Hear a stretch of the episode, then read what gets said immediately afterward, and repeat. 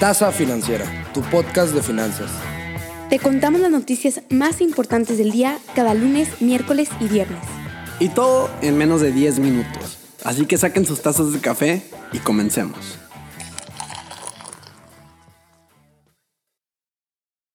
Muy buenos días, bienvenidos y bienvenidas sean todos ustedes a esto que es la tasa financiera. Pues ¿qué creen? No solo es viernes 30 de abril, fin de semana, pero también se acabó el mes. Ya se terminó abril y qué mejor manera de cerrar el mes que escuchándonos a nosotros. Pasemos ya con la primera noticia del día. Nos estamos moviendo cada vez más hacia un mundo digital. Y es por eso que este miércoles la Comisión Nacional Bancaria de Valores, por medio de la Secretaría de Hacienda, publicó en el diario oficial de la Federación la autorización de dos plataformas más para organizarse y operar al amparo de la ley para regular las instituciones de tecnología financiera, también conocida como Ley FinTech.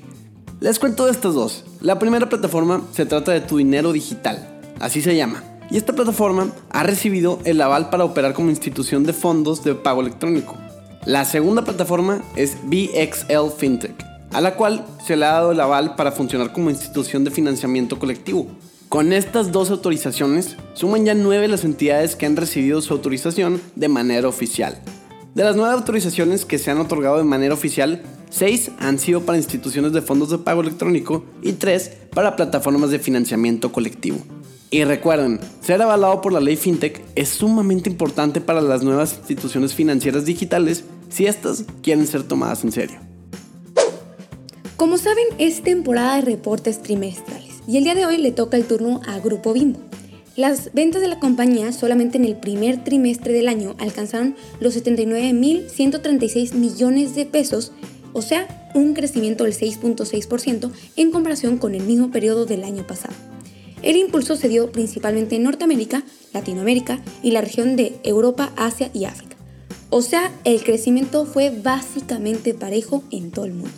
El presidente de la compañía, que viene siendo Daniel Servige, aseguró que comenzaron el 2021 con el mejor trimestre de su historia en términos de ventas, utilidades y margen, después de un año extraordinario en términos financieros.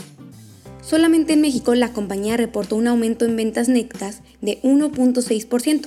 Ya para cerrar, la utilidad neta de la panificadora más grande del mundo alcanzó los 4.075 millones de pesos, mientras que el margen se extendió 510 puntos base. En resumen, nos damos cuenta que la panificadora no sufrió durante la pandemia porque la gente en el encierro comió más y bueno, como dice el dicho de los abuelitos, las penas con pan son buenas.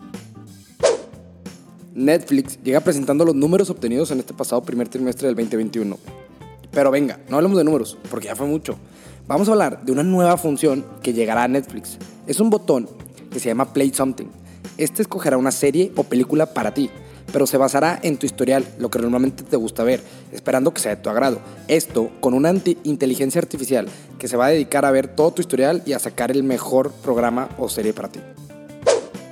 Como si no fuera suficiente por parte de una de las aplicaciones más usadas antes de la pandemia, les cuento ahora que Uber está lanzando más de media docena de nuevas funciones, incluida una que permitirá a los usuarios reservar citas para vacunas en Walgreens, que es una farmacia muy reconocida en Estados Unidos, y reservar un viaje para recibir la misma vacuna, ya que la compañía se enfoca en un modelo comercial que finalmente brindará rentabilidad. Uber está lanzando estas nuevas funcionalidades en donde enmarca una nueva estrategia de, entre comillas, ir a buscar. Y como les decía, Uber está destinado a marcar un regreso a las operaciones comerciales más normales después de 14 meses de cierres causados por la pandemia de COVID-19. Pero bueno, ahí les va de manera general las características nuevas que ofrecerá Uber. Empezando por la reserva de vacunas anteriormente mencionada, un servicio de ballet que dejará un automóvil de alquiler, viajes reservados en los aeropuertos que ofrecen hasta una hora de tiempo de espera y opciones para recoger alimentos durante una ruta de transporte. También servicios de reparto y transporte de pasajeros. Lo que sea para que la plataforma deje de perder dinero al no continuar con sus operaciones previas.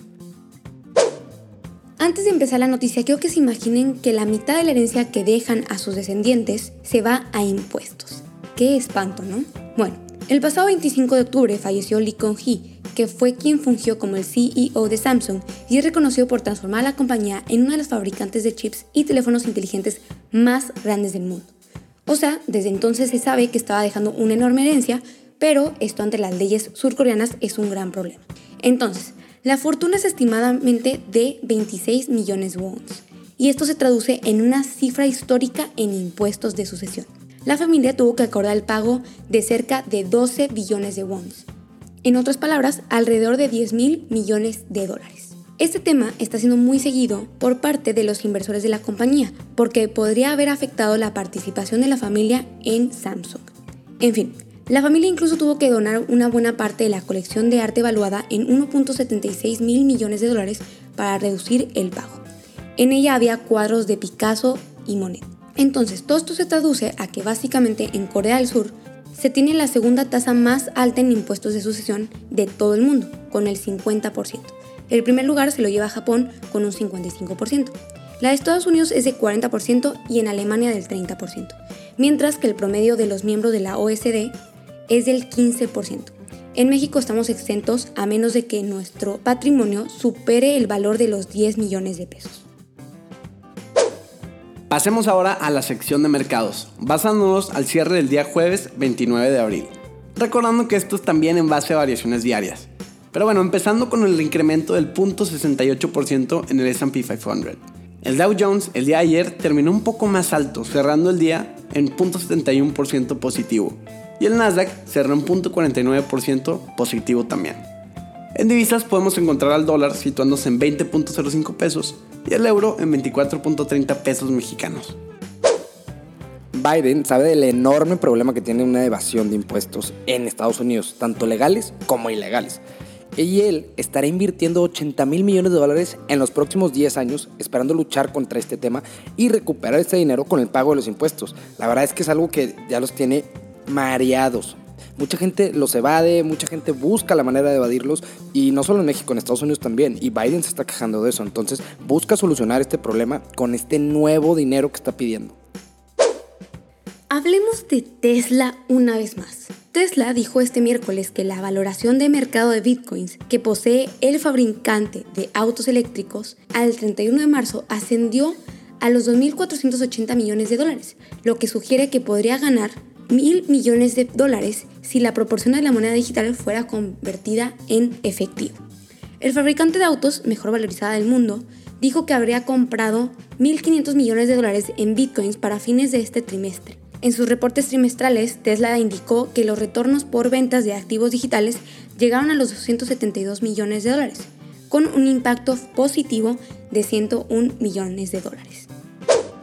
Facebook llega a presumirnos que sus nuevas tecnologías de las que tanto presumió en el 2020 están funcionando a la perfección y con esto la idea de mejorar el historial que tiene al ser una empresa que se pelea con todos.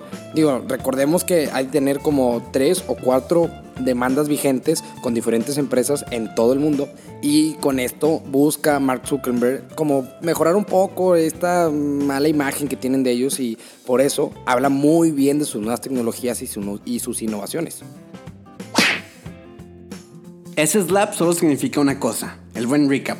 Mi nombre es Daniel González y aquí les traigo la última sección antes del cierre, para que se les quede el resumen del resumen. Empezando con que la familia del CEO de Samsung tuvo que pagar la mitad de su herencia en impuestos. Tesla llega a casi mil millones de dólares en bitcoins invertidos. Se aprueban dos nuevas fintechs en México. Grupo Bimbo crece un 6.6% en ventas en comparación de 2020 para el primer trimestre del 2021. Uber lanzará nuevas funciones en su aplicación para este 2021. Netflix sacó su nueva función de Play Something para los que no se deciden qué ver. Biden continúa lucha contundente contra la evasión fiscal en Estados Unidos. Y por último, Facebook promueve la inversión e innovación en nuevas tecnologías para este año.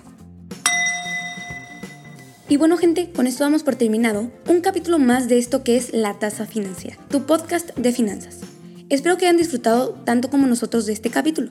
Y de ser así, no olviden darnos follow y like en nuestras redes sociales como arroba tasa financiera. Mi nombre es Edina Velasco y les deseo un excelente día.